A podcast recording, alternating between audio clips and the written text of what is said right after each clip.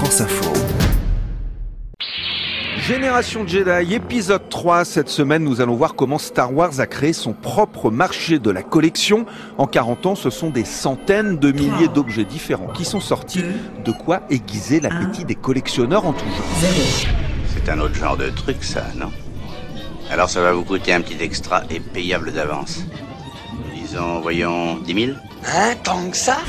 Han Solo est arrivé sur le pont arrière du vaisseau avec le commandant Cody. Et le plus connu d'entre eux habite en Californie, à une cinquantaine de kilomètres au nord de San Francisco, de l'autre côté du Golden Gate.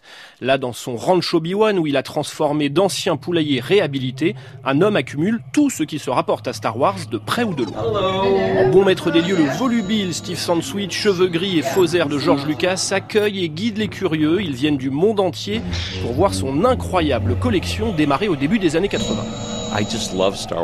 J'aime tellement Star Wars et j'ai toujours eu cette mentalité de collectionneur. Alors j'ai commencé avec un objet, puis d'un objet je suis passé à 10, puis à 1000. Et comme je suis fou, je me retrouve 36 ans après avec 500 000 pièces. Il y aura une récompense substantielle pour celui qui trouvera le faucon Millennium. 500 000 objets Star Wars, un demi-million de figurines, de jeux, de jouets, de tasses, de briquets, de serviettes, de papier toilette, de pinces à barbecue, de grippins, de thé d'oreiller, de pyjama. Pas un objet n'échappe au logo Star Wars, du plus beau au plus kitsch. Steve Sansweet a tout, même le pire. C'est une sucette avec la tête de Jar Jar Binks. Vous appuyez sur le bouton, sa grosse langue sort et les enfants doivent la lécher. C'est juste dégoûtant. Dis à Jabba que j'ai enfin de quoi le payer. Jabba le Hutt souhaite communiquer avec vous après votre antenne. Steve Sansweet est le seul au monde à tenter d'accumuler tous les objets Star Wars, mais il n'est pas le seul à collectionner la guerre des étoiles. Il y a tellement de choses que la saga a généré des sous-collections et des spécialistes de chaque gamme de produits dérivés. Star Wars a la particularité d'avoir un nombre phénoménal de gens qui mènent leur collection d'une manière très différente. Mathieu Dranguet fait partie du site français Mint in Box, site de collectionneurs d'objets Star Wars.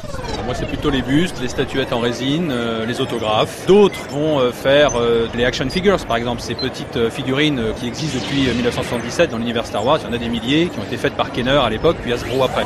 Ces figurines Kenner, marque aujourd'hui disparues, sont le Graal des collectionneurs, des petits bouts de plastique de quelques centimètres de haut représentant des personnages de la saga. Eh oui, petit gars. J'ai des vieilles dettes que je vais pouvoir enfin liquider. Génération Jedi. Prix atteignent parfois des sommes considérables. Tim n'a pas hésité à débourser 12 000 dollars pour s'offrir l'une de ces figurines très rares. Elle est tirée d'une série animée inspirée de l'univers Star Wars et rapidement arrêtée. Vous aviez raison, maître. Les négociations n'ont pas duré longtemps. C'est Vlix, une des figurines qui devait être faite pour la marque Kenner. Mais ils ont finalement annulé la gamme, du coup, elle a été commercialisée par un petit fabricant au Brésil. C'est très cher et très rare parce que la plupart ont disparu aujourd'hui. 12 000 parfois plus, le marché de la collection Star Wars n'a rien à envier à celui des œuvres d'art. Et s'il attire des fans, il attire aussi des investisseurs. Avec une franchise toute américaine quand il s'agit de parler d'argent, avec sa gouaille de Texan James Garrett, et de cela pour le patron d'Order 66 Toys, magasin installé près de Dallas. La guerre des étoiles, c'est avant tout un business. Je ne suis pas un grand fan de Star Wars, mais j'y ai vu une bonne opportunité d'investissement et je l'ai saisie. Pourquoi les gens ont une telle fascination pour Star Wars? Personnellement, je pense que ça leur rappelle leur enfance, c'est de la nostalgie.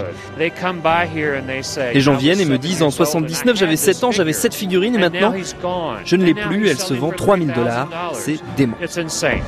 Ce n'est pas une lune, c'est une base sidérale. Dément, fou, mais finalement pas incompréhensible. Oui, il y a de la nostalgie, mais acheter des produits dérivés, collectionner des jouets, c'est finalement beaucoup plus que ça.